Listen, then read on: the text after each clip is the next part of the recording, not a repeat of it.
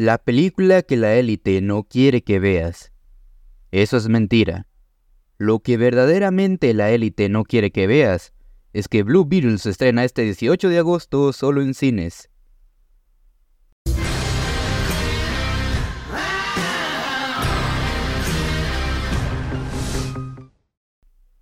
Hola gente, muy buenas, bienvenidos nuevamente al Club de la Soberbia y en esta ocasión quisiera hablar sobre una película que ha causado mucho escándalo los últimos días. Estoy hablando de Sound of Freedom, o Sonido de la Libertad como supongo que le pondrán cuando se estrene en Latinoamérica. La película la dirige Alejandro Monteverde y la protagoniza Jim Caviezel, y que de hecho está basado en la historia real de Tim Ballard. En esta película conocemos la vida del ya mencionado Tim Ballard, un agente de seguridad que tiene la misión de encontrar a un grupo de niños y rescatarlos de las manos de los traficantes de personas y llevar a cada uno de estos esclavistas y pedófilos ante la justicia. Dentro de estos niños que debe de rescatar nos centraremos principalmente en la niña Rocío, a la cual entrará en una carrera contra el tiempo para poder salvar a esta niña de un destino peor que la muerte.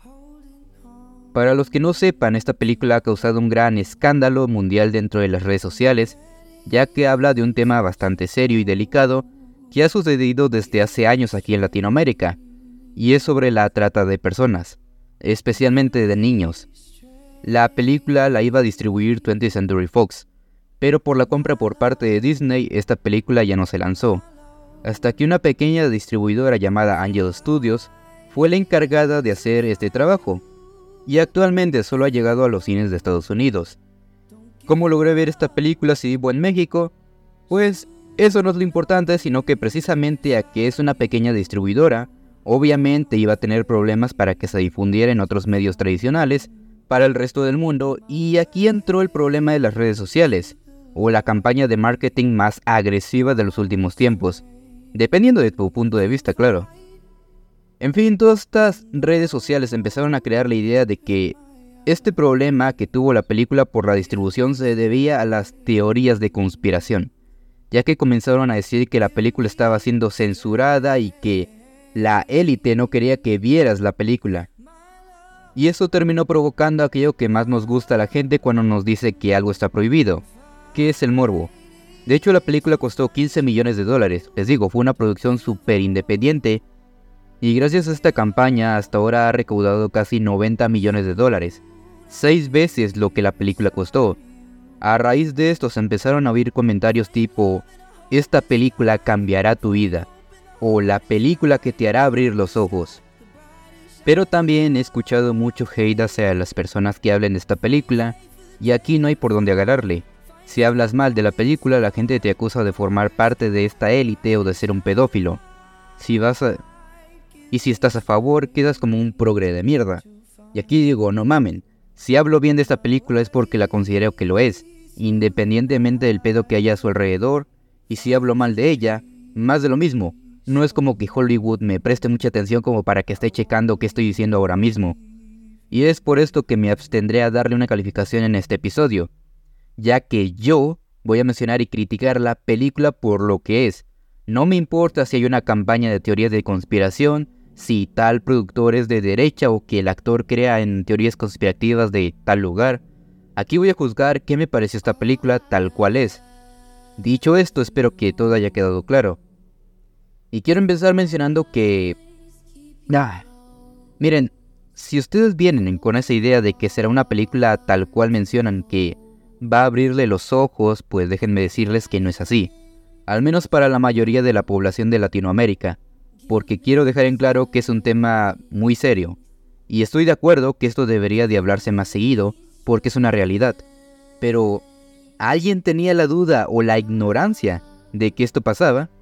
Porque comentarios pendejos de la élite no quiere que veas esta película. Wey, vivo en Latinoamérica, sé que estas cosas pasan desde hace siglos. No es algo nuevo o no es algo que va a cambiar mi vida si veo la película. Porque yo soy consciente de que estas cosas pasan y repito, Creo que es un tema que sí debe de ser mucho más discutido, porque es algo muy serio. Tendrías que ser una persona muy privilegiada que vive en una burbuja si no sabías que estas cosas pasaban. Y pues esa película no aterriza bien con todo lo que verdaderamente ocurre. ya que sí menciona y se la pasa repitiendo lo importante que es la situación. Sin embargo, no se siente que se arriesga nada, porque creo que el mayor defecto de esta historia es su guion. De entrada tiene muchos momentos que sí te ponen una gran tensión, y me atrevo a decir que el primer acto arranca fenomenal, porque tiene muchas líneas que te presentan una primicia muy interesante, con líneas tipo ¿cuántos pedófilos encontraste? y le responde que ciento y tanto. Luego le vuelvo a preguntar ¿a cuántos niños salvaste? y se queda callado. Y me impresionó, porque se sostiene de algo verdaderamente intrigante y tiene un eje focal muy bueno. El ver cuántos niños rescatan realmente. Pero mi problema radica en que conforme avanza la película, todo se vuelve un thriller de acción cualquiera, con la travesía de un personaje heroico que, miren, para mí Jim Caviezel actúa muy bien, pero les diré un contexto rápido en conjunto con un dato curioso, para los que no sabían, claro. Pero Jim Caviezel interpretó al mismo Jesús en la película de La Pasión de Cristo de Mel Gibson, y esto lo quiero hilar a lo que pude ver en la cinta. Y es que el personaje de Jim Caviezel es un personaje perfecto, heroico y valiente.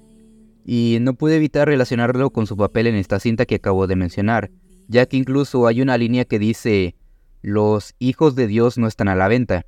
Entonces sentí que estaba viendo su papel de Jesús en esta película, y lo sentí muy antinatural.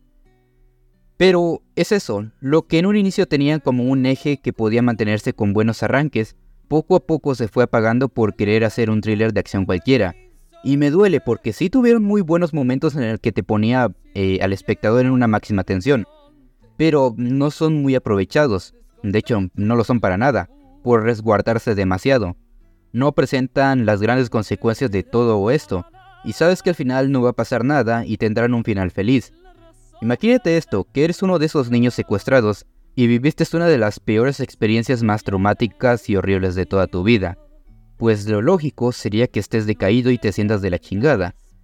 Pero la película cree que una vez regreses con tu familia, vas a sonreír como si nada hubiera pasado, y regresarás a tu país tercermundista, donde empezó todo el pedo. Ahora ya mencioné un poco de nuestro protagonista, pero quisiera mencionar las actuaciones de Bill Camp, que considero que fue el mejor personaje de la película. Y también quisiera destacar las actuaciones de los niños, porque sé que trabajar con niños es muy complicado, pero aquí les doy mis respetos porque supieron interpretar muy bien su rol. Puede que hayan tenido muy pésima dirección y guion, pero su actuación fue muy buena. Y la fotografía está bien, digo, no es cosa del otro mundo, pero para hacer una película de bajo presupuesto, les quedó bastante bien. Ahora, ya para terminar les diré que si vale la pena verla o no, pues creo que si te gana la curiosidad de verla, adelante, y si te gustan los thrillers de acción, pues no pasa nada. Pero no vayas con esa expectativa de que esta película te cambiará la vida o es algo que jamás has imaginado que pasaría. Y me molesta que sigan con esta clase de comentarios porque estamos hablando de un tema muy delicado, al cual es una triste realidad. Y todo para que sea retratado como un thriller de acción cualquiera, me parece absurdo por no decir palabras más fuertes y malsonantes. Tiene un lindo mensaje al fin de cuentas y tiene muchos momentos emotivos, pero con todo respeto, la gente que se coma entera esta película o vive en una burbuja con una vida muy privilegiada o mastica agua. La película tengo entendido que llegará a cines de Latinoamérica por agosto. Les mentiría si les digo qué fecha exacta, pero según leí va a llegar en el mes de agosto si todo sale bien. De mi parte, no compraría un boleto para ver esta película, pero si tú quieres verla, adelante, estás en todo tu derecho de verla y opinar lo que tú guste respecto a esta película. Aún así te dejo tres cintas muy buenas como alternativa a esta película, que me dio muchos aires a estas que voy a mencionar, por si quieres ver algo relacionado a teorías de conspiración, desaparición de niños o de buenos thrillers. Te dejo Spotlight de Tom McCarthy, Changeling de Clint Eastwood y Zodiac de David Fincher respectivamente. Pero bien, dicho esto, espero que les haya gustado. Sé que es una cinta difícil de la cual hablar, pero quise ser lo más honesto posible.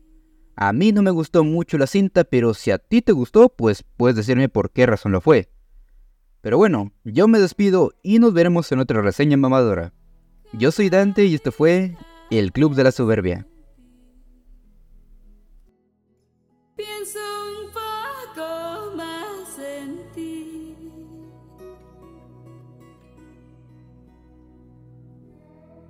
Cada vez que sale el sol, busco el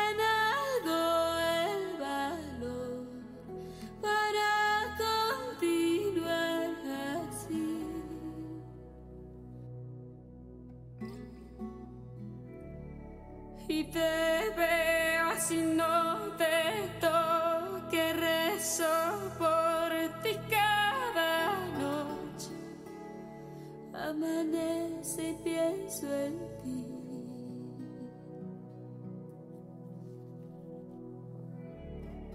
y retumba